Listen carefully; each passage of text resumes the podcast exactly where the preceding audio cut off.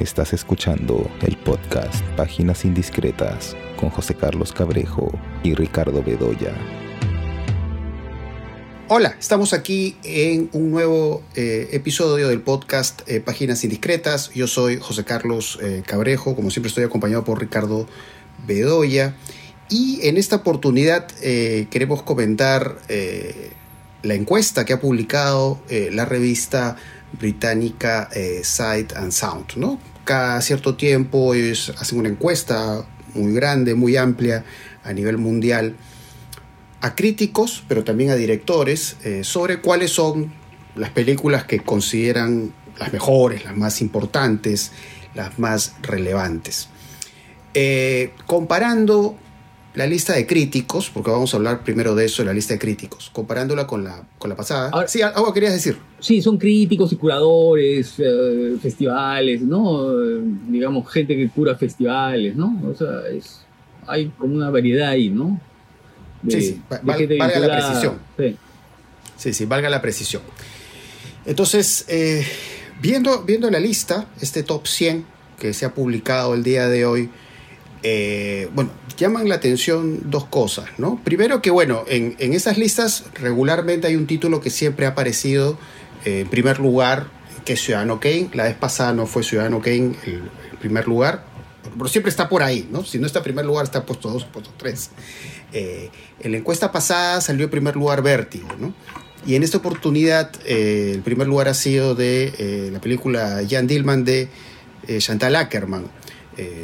Esa es una primera sorpresa, ¿no? Y digo sorpresa eh, porque creo que Vértigo y Ciudadano Kane eh, tienen en, común el hecho de ser películas eh, que podríamos decir como, o, referir como películas premodernas, ¿no? Es decir, creo que las dos, a su modo, a su manera, de alguna manera anticipan lo que se va a ver en este cine de la modernidad. ¿no? digamos, en el caso de Vértigo, entre otras razones por el hecho de que, claro, tiene este personaje protagónico muy singular que, bueno, no, no encarna, digamos, las formas típicas del héroe.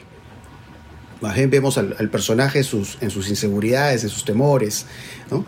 Pero por supuesto es una película que tiene una puesta en escena, un tratamiento que creo que sigue funcionando hasta el día de hoy y que explica por qué aún aparece en los primeros puestos y de hecho que es un título eh, favorito mío, ¿no? Es una de las películas que más me gusta, ¿no? Probablemente si me preguntaran por un top ten, seguramente pondría Vértigo.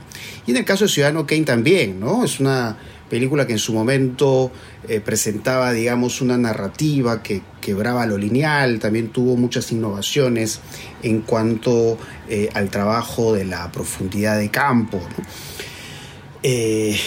Y bueno, y tiene otros valores eh, fotográficos que, hacen de Ciudadano Kane una película tan importante.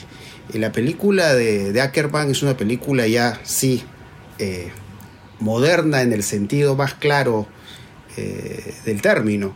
y en ese sentido llama la atención. Ese es, ese es, un primer detalle, ¿no? Y bueno, hay mucho más que comentar, por supuesto, porque es hablar de varias películas que están en la lista. Pero otro aspecto que me ha llamado la atención de esta lista es el hecho de que han aparecido eh, muchos eh, títulos recientes, eh, muchas películas de las últimas décadas. y bueno, me parece bien, me parece fantástico que aparezcan películas de este siglo en la lista, pero sí me desconcierta el hecho de que otras películas más antiguas y muy importantes y muy influyentes no aparezcan. ¿no?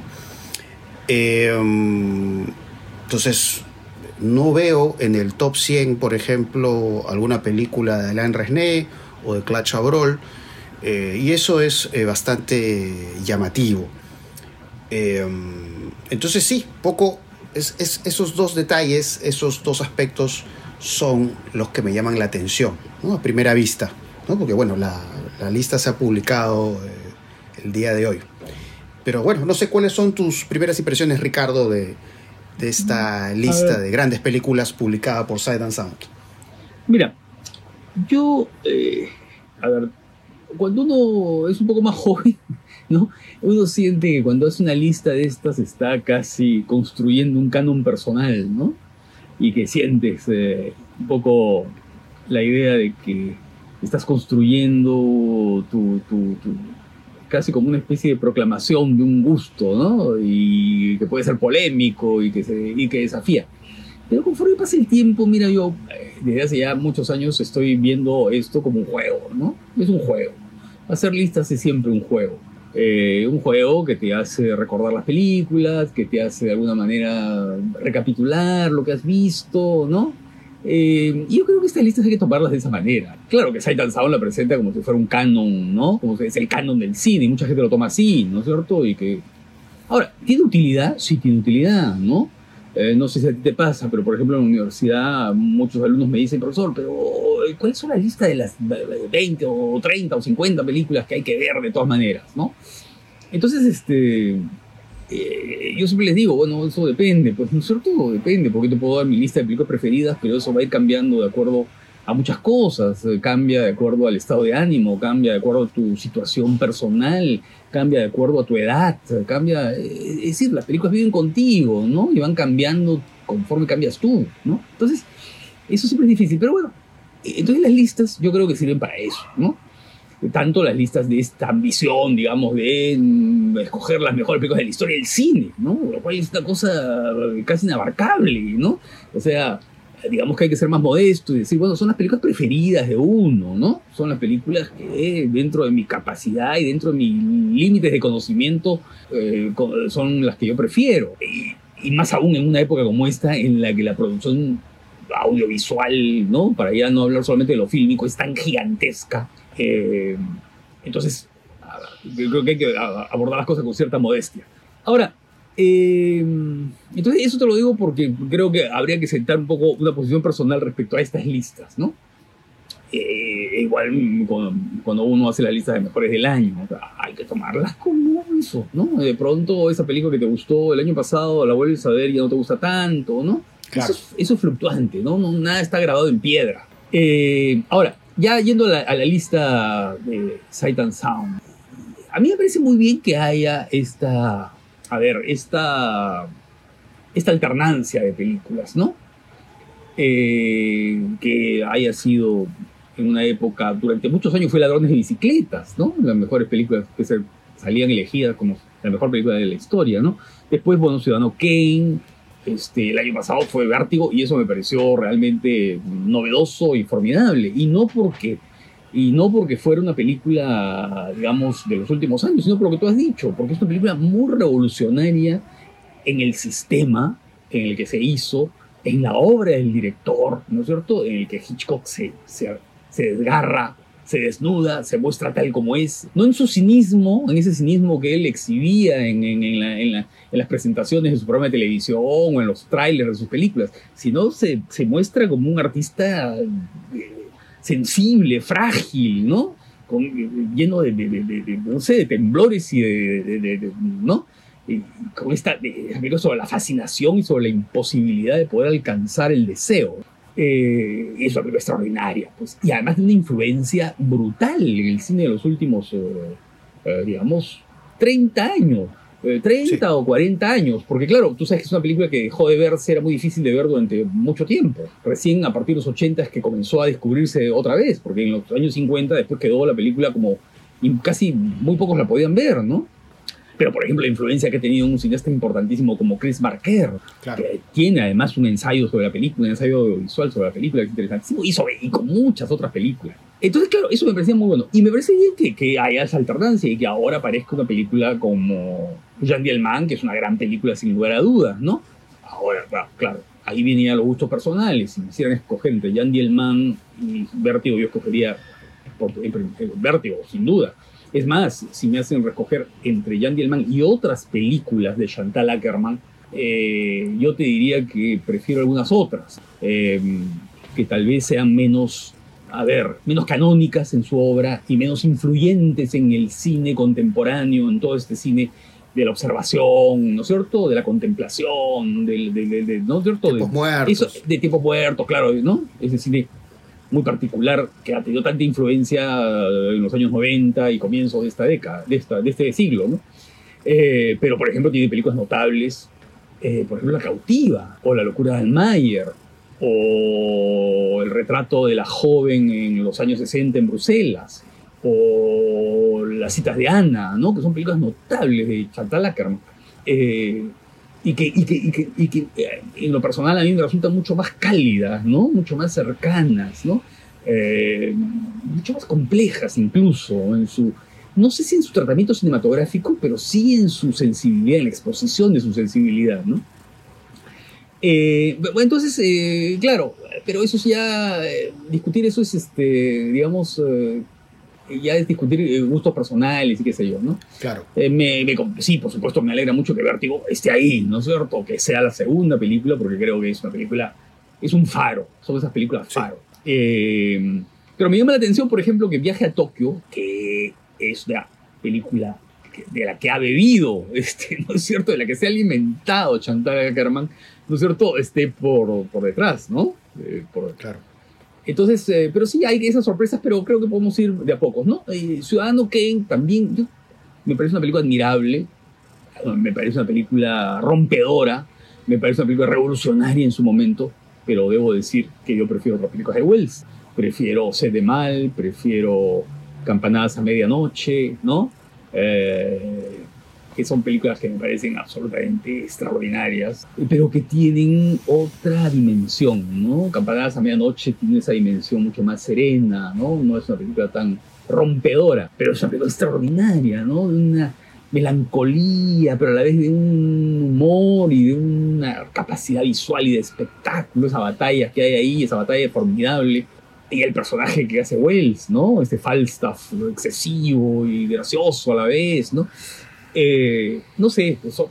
Lo que pasa es que, claro, uno mantiene con las películas estas relaciones eh, que a veces este, son relaciones personales, ¿no? Ya eso es muy difícil explicarlo por qué. Pero hay unas películas que pueden resultarte admirables, pero otras películas que resultan admirables y entrañables. Y entonces eh, siempre te vas a inclinar hacia esas películas. Pero bueno, mira, hay mucho que discutir, hay mucho pan que rebanar ahí. Sí, lo que pasa es que, claro, hay que ver en el, título, ¿no? Porque es este, dice, the greatest, the greatest films of all time, ¿no? Es como las grandes películas o las mejores películas de todos los tiempos. Eh, el tema es que, claro, ¿qué cosa entendemos por lo más grande o por lo mejor, ¿no? Porque por un lado está el asunto personal, ¿no? Cómo a ti te marca eh, una película y claro, cuando mandas una lista de estas características, bueno, resulta que hay un consenso, ¿no? De cómo esa película a ti te ha marcado. Por otro lado está lo que hablábamos hace un rato, que ya son las marcas que han dejado estas películas en la historia del cine, ¿no? Son grandes por la influencia, por el hecho de que el cine, eh, tal como lo entendemos ahora, no lo podremos entender sin ciertas películas, ¿no? Entonces creo que hay algo de eso, ¿no? En la, en interrogante de qué cosa es lo más grande, ¿no? ¿Qué cosa es lo más grande en lo personal y qué cosa es lo más grande eh, en una perspectiva histórica, ¿no? Y ahí no siempre hay coincidencias, ¿no? Eso es lo, curioso. Eh, y, en el caso de Vértigo, bueno, Vértigo sí, es una película que a mí me ha marcado mucho. De hecho, no me acuerdo si alguna vez lo he contado en el, en el podcast, eh, pero hace algunos años que viajé a Estados Unidos, empecé a recorrer los lugares donde habían hecho varias de las escenas de Vértigo. y fue muy extraño, ¿no? Porque recorrí estos lugares y es como que los tocaba, ¿no? Es como... era una experiencia singular para mí, porque es por el apego que tengo hacia esta película, ¿no? Pero en paralelo, por supuesto, como tú bien dices, ¿no? Más allá del, de, la, cuestión íntima que tenemos con las películas, está la influencia de Vértigo, que puede, ser la influencia pues, de Hitchcock en Marquer, eh, pero también está pues eh, la influencia pues en, otras películas no más comerciales no la forma en que entendemos el thriller o el terror no se puede desconectar por supuesto eh, de lo que es la obra de, Hitchcock. Hay esa película de Hamaguchi que es Asako 1 y 2 que está en clara conexión con Vértigo no entonces el asunto el factor vértigo o como algunos dirían el hilo de vértigo sigue sigue estando ahí presente en el cine contemporáneo y en sus expresiones eh, más comerciales eh, o en expresiones cinematográficas eh, más personales. Pero en efecto sí, coincido contigo en el hecho de que estas listas no hay que tomárselas a, pecho, ¿no? Es, es simplemente el hecho de, más que todo, pues dar una preferencia, un gusto personal. pero sí, debo confesar, como ya lo dije, que sí un poco me, me descoloca el hecho de que falten algunos títulos eh, que, bueno, no sé, me, parecen mejores, más relevantes que otros títulos que están en la lista y otras cosas raras que hay en la lista, ¿no? Que te lo comentaba justo antes de grabar el podcast, ¿no? Me parece fantástico que aparezca, por ejemplo, eh, un director como Hayao Miyazaki, aunque no entiendo cómo así mi vecino Totoro aparece primero que el viaje de Chihiro. Pero bueno, son las arbitrariedades de las listas, ¿te das cuenta? Em, entonces, por eso es que creo que no hay que, no hay que hacer drama con estas listas, pero a la vez, más allá de las observaciones o la forma en que nos gusta o no nos gusten estas listas que finalmente aparecen, ¿no? o estas sumatorias, eh, el hecho es que sí, ¿no? Lo bueno es que eh, en ellas lo que encontramos son puertas que se abren, ¿no? De repente algún título que no hemos visto, un título que no conocemos, y que eh, es una oportunidad para alguien, ¿no? Que de pronto está aún explorando, digamos, eh, los títulos canónicos, ¿no? Me parece bien que aparezca, como apareció en la lista del 2012, El hombre de la cámara de Siga Bertov, que además, poco siguiendo lo que decía hace un rato, ¿no? Cuando vemos una película como El Gran Movimiento Quiero Ruso, es una película que está en un diálogo absoluto con la película de Bertov, ¿no? o el hecho que aparezca pues cantando bajo la lluvia. ¿no? Entonces son películas que indudablemente han ido dejando estas marcas y ni qué decir de 2001 Odisea del Espacio. ¿no? Es interesante, por ejemplo, la inclusión de Mulholland Drive, que cuando se estrenó en el Perú eh, se tituló El Camino de los Sueños, ¿no? y también está Con ánimo de amar, ¿no? o In the Mood for Love, como la conocen mucho, de Wong Kar ¿no? que no sé si te acuerdas, hace mucho tiempo se publicó una lista que me parece que fue en la BBC, hicieron una encuesta sobre las mejores películas eh, de este siglo. ¿no? Hace algunos años hicieron esa encuesta y la película que quedó en primer lugar fue la de David Lynch. Me parece que el segundo puesto fue justamente esta película de Wong Kar Wai. ¿no? Entonces, poco también parte de, estas, estos gustos contemporáneos están presentes ahí. Y hay otros títulos de Lynch, ¿no? Por esta Terciopelo Azul, eh, que es una película antigua, pero bueno, hay películas más antiguas. La, Pasión de Juana de Arco me parece que en la lista anterior estuvo ocupó un puesto más alto, ¿no? que está un poquito más atrás en 21. Pero digamos, varias de las películas que aparecieron en la, en la lista anterior, de hecho, que están acá. ¿no? Sí, a mí, a mí me llama la atención una cosa. Eh, en las películas más antiguas, digamos. Me llama la atención que sean títulos tan canónicos son esos títulos que aparecen en, eh, digamos, en estos manuales de historia del cine, ¿no? Son, esas cosas indiscutibles casi, ¿no? Que ya han quedado, ¿no? Eh, por ejemplo, pues Casablanca, ¿no? Que por supuesto es una notable película, ¿no? Eh, bueno, claro, este, Sunset Boulevard o Tiempos Modernos, ¿no? O Metrópolis o qué sé yo. Eh, este tipo de películas, ¿no? la Dolce Vita, claro. Pero qué curioso que la revolución que hubo de los nuevos cines en los años 60 y la nueva crítica, ah, descubriendo directores formidables, como, no sé, directores, por ejemplo, para hablar solamente de Hollywood. Eh, por ejemplo, Nicolas Ray, este, Samuel Fuller, ¿no? o, directores, digamos, menos eh, conocidos que trabajaron en otros rangos. Jack Turner. Jack, Turner es un cineasta extraordinario, ¿no? O qué sé yo, este, André de Toto, Anthony Mann. Este, eh, aquí eh, brillan por su ausencia. Eso me llama la atención, ¿no? Me llama la atención que el pasado sea el pasado seguro, el pasado aprobado, el pasado consolidado, pero no haya eh, esa especie de, de, votos aventureros. Por ejemplo, a ver, por ejemplo, no veo a Max O'Fuels, o capaz me equivoco, pero no... no sí, está, está Madame D. Está Madame D, ¿no? Ah, bueno. sí. Madame D es una maravilla. una cosa que me llama la atención, por ejemplo, que no esté eh, Kinuyo Tanaka. Kinuyo Tanaka es un descubrimiento de los últimos años y que es una cineasta absolutamente extraordinaria que tiene el nivel de, digamos, Misoguchi o de Osu. Eh, y una película como Los Senos Eternos, eh, yo, yo en mi preferencia, si me hicieran escoger una sola película dirigida por una mujer, yo pondría Los Senos Eternos de Kinuyo Tanaka, ¿no? Que me parece que está entre las mejores. Kinuyo Tanaka no existe en esta lista, ¿no? Eh, eso me llama la atención. ¿Sabes qué cosa? Me parece que no es una lista muy aventurera. Es una lista más consolidada, más, eh, ¿no? Salvo porque, claro, aparecen algunos títulos más recientes, ¿no?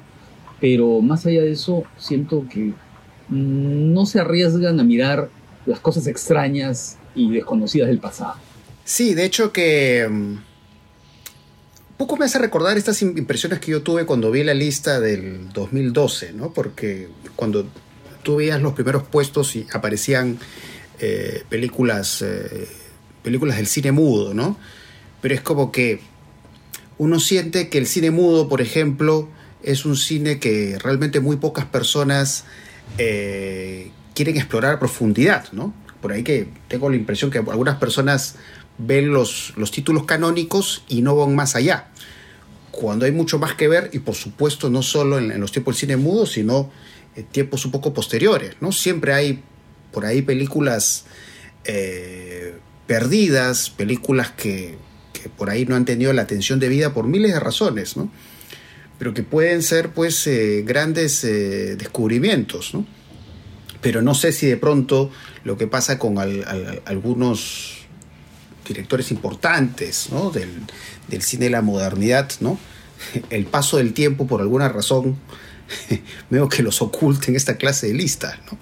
Eh, entonces creo que tengo, digamos, esa inquietud ¿no? Sobre si realmente o en el mundo de la crítica y mundos afines realmente hay este deseo de, de ver el pasado, ¿no? Pero no quedarse con lo de siempre, ¿no? Con las opciones previsibles, sino eh, ir más allá, ¿no? Eh, pero bueno, también un poco depende, depende del trabajo del tiempo, es decir, a veces las películas se descubren y, y van pasando los años y, y, son revaloradas, ¿no? Pero, no sé, son preocupaciones que tengo, ¿no? Por ejemplo, Lubitsch, ¿no? Lubitsch es absolutamente extraordinario y, y el periodo mudo de Lubitsch es una maravilla, ¿no? En fin, eh, hay, algunas películas que yo les tengo mucha admiración, eh, pero que, miren, nadie me convencería de que están entre las 100 mejores de la historia del cine. ¿no? Por ejemplo, Huye, Get Out, ¿no? la película de Jordan Peele, que me parece un cineasta talentosísimo y uno de los cineastas más talentosos del cine americano de hoy. Pero con perdón, no, no, no, no, no, no, pues, no, pues, no, no hay forma no hay forma. Eh, eh, mira, incluso Parásito, ¿no? Parásito eh, me parece una película también interesantísima, pero no me parece que esté entre las mejores películas de la historia del cine. luego, este, Moonlight, ¿no? La película de, de Barry Jenkins. No, pues, digamos que puede tener muchos méritos, pero mm, no creo que eh, podría entrar en esta lista. Eh, y así hay otras. ¿ah? ¿eh? hay unas tres o cuatro más que creo que, en fin, pueden ser gustos, son gustos personales, pues claro. Son gustos personales y sobre eso hay poco que discutir. Una cosa que me llama la atención es que Godard no esté entre los primeras, ¿eh? ¿no? No hay títulos de Godard entre los más, entre las primeras. Mira, Godard está recién aparece, creo que con Abu 38. ¿no? Sin aliento. Sin aliento. Puesto 38. Claro. Puesto 38. Después está El Desprecio, 54. Eh, Pierrote Loco, 84. Historias del Cine, 84. Están empatadas. Y creo que nada más. Sí, pues, ¿no? Me, llama la atención que, imagínate, ¿no? Eh, Godard, que es un cineasta influencia, pues, extraordinaria, ¿no? Es el fundador de una sensibilidad, ¿no? Ah, y no solamente eso, sino que cada época de la historia del cine desde los años, eh, fines de los 50, ¿no? Está marcada por Godard, ¿no? Eh, de alguna manera Godard está presente eh, haciendo películas canónicas o, o, destruyendo el canon, ¿no? O sea, o agujereando el canon, pero está ahí, ¿no? Y me llama la atención que recién esté en el puesto treinta y tantos, ¿no? Y con una película que sea, es justamente la más canónica de Godard, que es la primera, ¿no?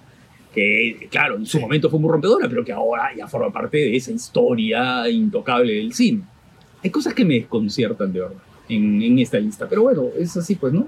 Las listas son para discutirlas y para, para desconcertarse. Sí, bueno, no sé quiénes habrán votado por Get Out. Bueno, yo prefiero, por ejemplo, Nope Jordan Peele, aunque tampoco lo hubiera puesto acá porque, bueno, o sea, habiendo tantas películas, eh, no creo, pero sí es un director que a mí me encanta, es uno de los, yo creo que uno de los directores más importantes, eh, de los directores más jóvenes, importantes que hay ahorita en Estados Unidos. Pero en todo caso, eso no sé. Eso hace que trabaja en el sistema, que se arriesga, que es original, que puede gustarte algunas cosas te pueden irritar otras, pero no importa, ¿no es cierto? Porque es mejor que, que, que, falle en, su ambición que a que sea uno, que no uno más del montón, ¿no? Claro, claro, claro. Pero no sé, pues no, me, en general yo, yo lo que podría decir es que para quienes quizás han, uh, quienes han mandado más que todo listas, quizás con muchos títulos más recientes, no sé, que, que exploren la historia del cine, ¿no? Van a darse cuenta que hay realmente joyas que deberían haber estado acá. Es la paradoja, ¿no? Es la paradoja mayor de este tiempo, ¿no? Nunca como antes en toda la historia del cine teníamos a la mano, ¿no? Todo, casi todo. siempre hay películas que no se pueden ver, ¿no? Pero casi todo está ahí, ¿no? Eh, y sin embargo, creo que la memoria se está perdiendo, ¿no? Claro, porque recordemos lo que, lo que pasaba acá en Perú hace un tiempo, ¿no? Quien quería buscar un clásico del cine se iba al pasaje 18 de polvos azules, ¿no? Pero ahora todo está acá, todo está acá en la, acá en esta computadora en la que estamos conectados. Entras y encuentras las películas de algún modo otro, alguna plataforma streaming, están en YouTube, por ahí están. Eh, entonces sorprende, ¿no? Porque digamos, las películas están más disponibles. Eh, y sin embargo, tenemos una lista en la que abundan títulos recientes, títulos muy respetables, por supuesto. Eh, hay algunos títulos recientes que me gustan mucho, pero me sorprende pues las omisiones, las ausencias pues de títulos que son realmente importantes, estelares, influyentes.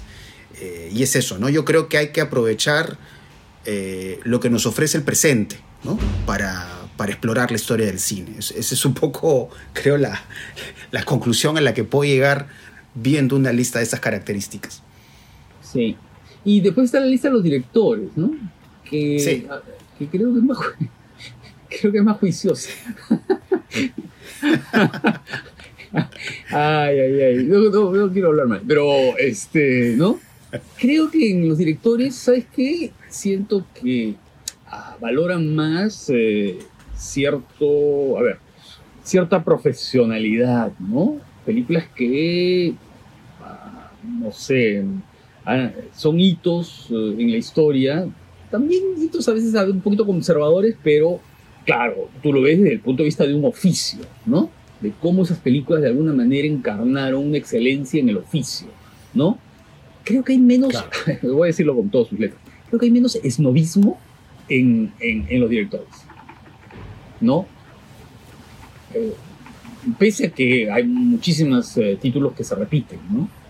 Que se repiten. Sí. Hay muchas coincidencias. Pero lo entiendo más en los eh, directores que en otro tipo de votantes. Sí, ¿no? sí, es interesante ahí lo que uno encuentra, ¿no? bueno, está 2001 dice El Espacio, que bueno, no, no, es solo una película influyente, sino que es, digamos, una película que también está muy muy insertada en la, en la cultura popular, ¿no? Lo mismo podríamos decir El Padrino, ¿no? Bueno, Ciudadano Kane ya hemos hablado mucho, ¿no? Pero el caso de Viaje a Tokio, bueno, es, es una película fundamental eh, para entender, eso tú lo mencionabas justamente, ¿no? Digamos, toda esta línea de directores que optan por la contemplación, por estos este, cuadres fijos, Eh, y digamos, esa marca que ha dejado Osu, pues hace que lógicamente aparezca en los primeros puestos, ¿no? Acá empatado con eh, Chantal Ackerman, ¿no? Con el título que quedó en primer puesto en la otra lista, ¿no? Eh, un poquito más atrás está Vértigo, ocho y medio, ¿no? Está más relegada en, en otra lista, la lista de críticos, ¿no? Tarkovsky acá aparece, ¿no? En puesto 8, ¿no? Mm persona, ¿no? Persona. bueno, ¿qué podremos decir persona, ¿no? Eh, de hecho que sí, ¿no? Un poco reflexionando sobre... Personas extraordinarias. trabajo de directores. Persona es una película ah, fundamental, ¿no? Cómo entender, cómo entender un director como David Lynch sin persona, por ejemplo, ¿no? Y sin, y sin vértigo. y sin vértigo. y sin vértigo, claro. ¿no? Eh, bueno, aparece acá empatada puesto 9 eh, con ánimo de amar y close up de Kiarostami, ¿no? Que, Interesante lo de Close Up, ¿no? Porque Close Up sí, creo que es, la película de 89, ah, eso es mejor. pero que de algo, sí. te, te, traza la mirada de lo que va a pasar también con el cine, ¿no? Un poco sobre estas fronteras de la ficción y el documental. Esa, a mí mis preferidas de Kiarostami son esa y, y ¿Dónde está la casa de mi amigo? ¿no? Ah, bueno, y copia Acá aparece puesto 12 Taxi Driver, Barry certificada, ¿no? Taxi Driver está un poquito más atrás en otra lista, ¿no? Acá sí los, los ¿no? bueno, acá título reciente es, bueno, la de, la de Walker White, ¿no? Por ahí la de Claire Denis, Butrabail, ¿no? Del 98. Mira, yo... Em, todos son películas notables, ¿no? Bueno, ah, sí. casi todas. ojo, acá, acá sí Godard está más alto, está en puesto 14. Claro, eh, claro. sin aliento. Claro. Hay, hay, una diferencia muy interesante entre la lista de, directores y la otra lista que estábamos comentando. Ah. Los Siete Samuráis de Kurosawa, puesto 14, empatado con, con la de Godard y con Stoker de Tarkovsky, ¿no? Este, película extraordinaria. Eh, pero sí, no sé, esta lista, la verdad, ahora, que la veo con más detalle, porque no, no, la he visto con detalles, sí, esta lista me gusta más. Sí, a mí también, me gusta más, ¿no? O sea, la casa de mi amigo, ¿no?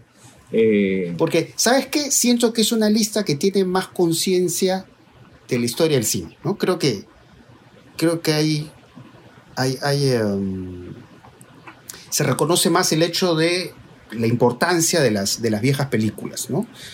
Eso, eso lo noto mucho más en esta lista. Eh, aunque aquí hay una que, mira, ni aunque me torture.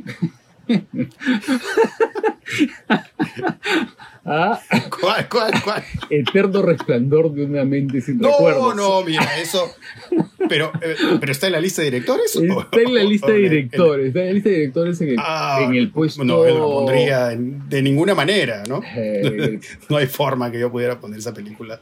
No es una mala película, pero no, para. 93. Puesto 93. Pero no recuerdo usted en la otra también, ¿ah? No, no, no sé. No, no, me acuerdo. No, recuerdo si está en la otra. Pero bueno, ya. Prefiero no, prefiero no fijarme, ¿no? Claro. quiero tener una buena noche. Ahora, podría ser un ejercicio es, este, por ejemplo, no sé, pienso, veo una película aquí y digo, pero hay otra del mismo director que me gusta más. Por ejemplo, veo un. un, un, es una vez en el oeste, yo prefiero una vez en América, de Sergio Leone, ¿no? Eh, o, por ejemplo, un condenado a muerte se escapa de Bresson, yo preferiría Pickpocket, ¿no? Que es absolutamente maravillosa. Eh, bueno, también cuando la muerte escapa es extraordinaria, ¿no? Y así, ¿no? O sea, bueno, uno puede hacer el juego, pues, de muchas cosas, ¿no? Uetsu Monogatari es una maravilla, ¿no? Pero lo que pasa es que al mismo nivel casi está el Intendente Sancho o La vida de Oharu, Mujer Galante, ¿no? Eh, bueno, en fin, mira, Ophius es, pues genial, ¿no? Madame D, pero también podría estar El Placer, en fin, o, La Ronda, ¿no? Eh, en fin, sí, pues son esos son estos juegos, ¿no? Bueno, está este para Hanoff. Ah, bueno, 93 claro, en la lista de directores, ¿no? Claro, claro, el color de la interesante. El color de la granada, sí, claro, es notable, ¿no? Sí, sí. Es notable, notable. Sí, no, están... Fresas salvajes, ¿no? Fresas salvajes, sí, que es una película más. Es una película. Es que yo, creo que pues. es yo creo que es de las mejores películas, bueno, no sé, es de la primera etapa de Berman, ¿no? Fresas Salvajes. Es tal vez su película más serena, más, ¿no? Más emocionante, ¿no?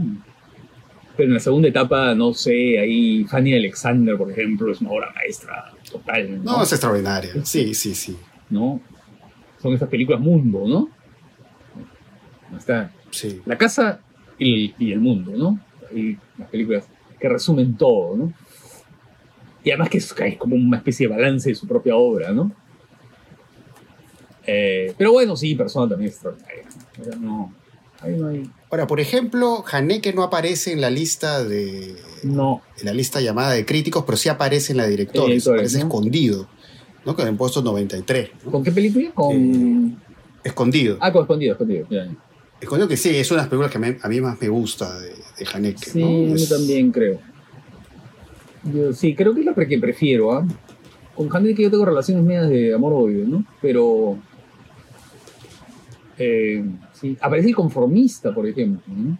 Sí, el conformista. Que, es bien, eh, que, que, tiene lógica que aparezca en una lista de, de, realizadores, ¿no? Porque esa película, pues, es para un realizador es un modelo, ¿no? El modelo de fotografía, modelo de realización, ¿no? De los movimientos de la cámara, todo es simétrico y perfecto en esta película, ¿no? Eh, sí. Claro.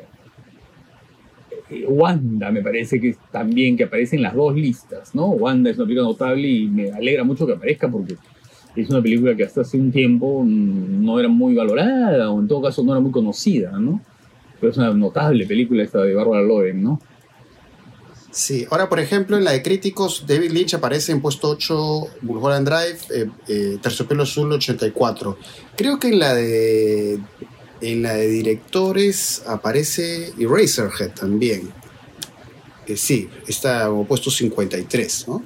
Claro, eh, sí, de Lynch aparece. Que, que eso es, por supuesto, es una película que a mí me gusta. No sé si mi favorita es de Lynch, pero sí me gusta. Pero, pero es curioso eso, ¿no? Porque es. Eh, Cabeza Borradora es como una película. Eh, digamos que marca cierta estética de lo que llama pues lo lynchiano, ¿no? Este, este, mundo así como extraño, extravagante, con esta fotografía rara y toda esta dimensión de lo, de lo monstruoso, ¿no? Y por ahí me estoy topando en la lista de directores con Viridiana, que por cierto, no había reflexionado sobre Buñuel. Si Buñuel está o no está en la lista de críticos. Está, en Viridiana, Viridiana creo que está en, las dos, ¿no? Eh, eh, mira, ahorita estoy buscando en, la, en, la, críticos, creo que no está. No está, ¿no? Creo, mm. creo que no, pero sí está en, en la de directores. Y bueno, que Viridiana, por ejemplo, es un título muy interesante porque, como alguna vez yo te comenté, creo que de alguna manera parte de lo que vemos en una película más reciente como Parásitos sobre esta visión tan compleja De, los personajes humildes, pobres, ¿no? Ah. Eh, no mostrándolos pues, de esta manera victimizadora, sino en toda su complejidad, en sus, en sus claroscuros, ¿no? Sí, claro, eh, y, además con una cosa muy humillana, que es esa especie de pulsión de muerte que tienen todos, ¿no? Esa especie de fantasías homicidas que tienen todos los personajes, ¿no? De destrucción y... Claro, y eso los complejiza, ¿no? Pero no es el Buñuel que a mí más me gusta, la verdad. Yo prefiero él, prefiero Ensayo de un crimen o La vida criminal de Archibaldo de la Cruz. Eh, y prefiero eso, por objeto del deseo, me parece extraordinaria, ¿no? Eh, no es el Buñuel que yo prefiero. No. Mm, hay varias mexicanas que creo que. No, una que está. Sí, pero bueno, la. Pero bueno, pues, claro, pero Buñuel tiene que estar. Es una ausencia que llama la atención en la lista de críticos, la verdad. ¿ah? Porque, por ejemplo, ¿no? Aparece Lynch, aunque yo sé que Lynch siempre dice que no ha visto Buñuel. Lynch siempre dice eso, ¿no? Pero claramente sus imágenes están conectadas. Por supuesto, con, las imágenes de Buñuel. Entonces, digamos, es como eh, Buñuel establece toda una simbología y toda una serie de imágenes y todo un trabajo con el montaje discontinuo, que también es fundamental para entender parte del cine, incluso para entender parte del videoclip, ¿no? Cuando vemos, no sé, pues un perro andaluz, por ejemplo, ¿no? Toda esta, toda esta idea del montaje discontinuo, el montaje conceptual, ¿no? Eh, pero sin embargo, lo de críticos no está, pero sí está en el de directores, Entonces, sí. un punto más a favor de la lista de directores. Sí, no, y además, ¿sabes qué cosa? Por ejemplo, ponen una película que es muy, muy poco conocida y que es buenísima, que es Venga y Vea, de Klimov, ¿no? La película soviética de Klimov, que la ponen los directores, ¿no? Y también tiene mucha mm. lógica, ¿no? Porque es una película de una, de una complejidad en su realización notable, ¿no? Eh, y La mamá y la puta, ¿no? De Eustache, eh, que también es notable en fin, hay, hay todo. Pues, A Fanny Alexander lo ponen los directores, mira, mira, claro. Sí, Fanny Alexander lo ponen sí, sí, sí, sí, Eh, sí, igual, mira, eh, la Young Eustache no la encuentro en la de directores, pero sí está en la de directores. Está en la de directores, sí, sí, está en la de directores, sí. Sí, sí, sí, sí. La Ciénaga, ¿no? Ah, mira, ¿y películas latinoamericanas? A ver, no, he pensado. La Ciénaga está en, en la lista de directores, en el 62, en el puesto 62, pero es la única latinoamericana que hay. A ver, vamos a, ver. Eh, me parece que sí, ¿no? ¿no? recuerdo haber visto ninguna otra película latinoamericana, ¿sí? Sí, sí, sí. Tendremos que ver con más. Eh, ese, ese es otro asunto, ¿no? Que a veces. A ver, estas listas son muy euro, eurocentradas, euro, ¿no? Sí. Americanas, ¿no? Norteamericanas, eh, o sea, el ámbito es Norteamérica y mucho de festivales, ¿no? Los festivales internacionales que, ¿no?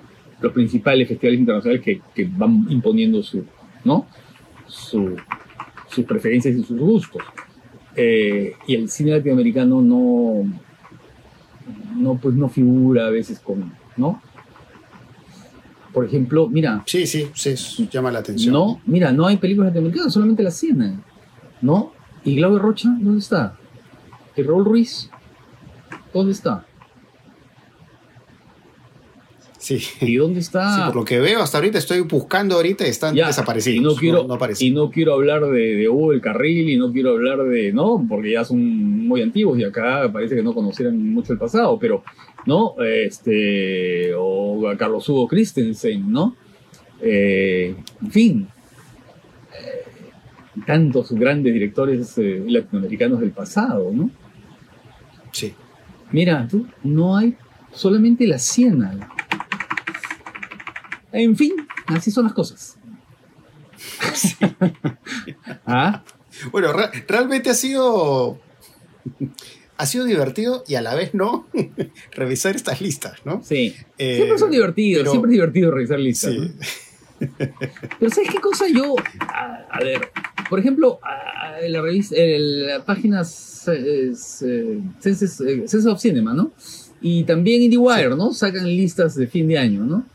Eh, y, y siempre las reviso, pero claro, leo sobre todo los críticos que sigo, ¿no? Los críticos que me parecen interesantes, que conozco más o menos sus gustos y su opinión, ¿no? Y claro, hay algunos que, te, que, te, que, realmente te guían, ¿no? Te, descubren cosas, ¿no? Eh, que te descubren películas que tú no sabías que estaban, que o incluso que no sabías que existían, ¿no? Que a partir de eso las comienzas a buscar, ¿no? Eh, pero me da la impresión que estas listas no te descubren mucho, ¿no? Estas listas que... Sí, pues bueno. Eh, bueno, para terminar, podemos comentar como bonus eh, la lista que ha publicado Calle Cinema. Ah, sí, sí, sí, sí claro, que también ha publicado. bueno, hay, ya nosotros varios haremos que no he nuestra, visto. nuestra lista, ¿no? Pero todavía no, que pase un poco el tiempo, hay que ver más películas. sí, sí, ¿no? A ver, yo, a ver. bueno, que está. Sí. Bueno, no, me parece. No, sé si la pondría en mi top 10, pero sí la pondría en mi lista, de hecho, de, de favoritas del año, ¿no? ¿Cuál? Eh, top 20 o top, top 30. Eh, no. Ah, no, sí, sí, yo también. Yo lo pongo. yo lo pongo en mi lista del año, sin duda. Licorice Pizza igual. La Rueda de la Fortuna y la Fantasía de Hamaguchi, esa la vimos eh, en la semana del cine. Esa estuvo el año pasado, nuestra lista del año pasado, ¿no? Nosotros, nosotros la vimos el año pasado, claro. Y por ahí uno que otro título más, pero bueno, varios, varios algunos, esos no, no los he visto. Yo de aquí he visto, de las 10 que ponen, he visto 8. Me falta Pacifiction de Álvaro Serra, que me provoca mucho, por supuesto, y EO de Jerzy Kolimovsky, que no he visto. Esas dos no he visto, las demás sí las he visto. Eh, no pondría de ninguna manera en mi lista Bowling Saturn de Patricia Masui, que me parece una directora que me gusta bastante, ¿no? He visto varias películas de ella me gusta mucho, es una de las francesas mejores, pero esta película no me gusta. Esta película no me gusta nada. Eh, a ver, eh, la de Hong Sanso es, es, formidable, pero prefiero, prefiero la de la novelista, ¿no? Sí, esa que se vio en Lima Alterna. Sí, la que se vio en Lima Alterna. Así es. esa, esa, esa, de hecho, estaría en mi top 5, top 10 del año, la de Hong Sang-soo, ¿no? La de Novelist Film. Esta no la he visto, ¿no? Pero sí. Novelist Film sí es un título, bueno, que, recoge pues las cosas que le gustan, ¿no? Que le gustan a Hong Sang-soo. Eh, pero me gusta ahí cómo hace trampa en realidad, ¿no? Claro. trampa en el sentido de cómo él se encarna en un personaje claro, femenino. No, no, claro, es una, es una poética, ¿no? Es una poética que está, ¿no? Porque incluso define lo que le gusta, lo que, ¿no? Cómo el cine siempre debe estar abierto a lo, aleatorio, a la, sorpresa, ¿no? A, lo inesperado, ¿no? Toda la definición que ella hace de la película que quiere hacer, ¿no? Es Hong Sanso, es una definición su propia poética, ¿no? Sí, ¿no? Y del, gusto por el cine, que es el gusto por ver, que al final es eso, ¿no? ¿no? Todo, todo este lado, toda esta dimensión de reflexividad es, es, realmente muy interesante. Ah, y bueno, acá está Apolo 10 y medio de Linklater, que también es una buena película, ¿no? La película de animación que está en Netflix, ¿no? Eh, me parece una lista interesante, pero bueno, muy, un poco arbitraria, ¿no? un poco así, estilo Calle. Sí. sí, pues bueno, de hecho ya seguramente dentro de poco estaremos realizando algún episodio sobre el recuento del año. Eh, y bueno, ahí habrá, de hecho, oportunidad para comentar algunos de estos títulos que sí se han podido ver eh, en salas peruanas o en plataformas y, todo eso, ¿no?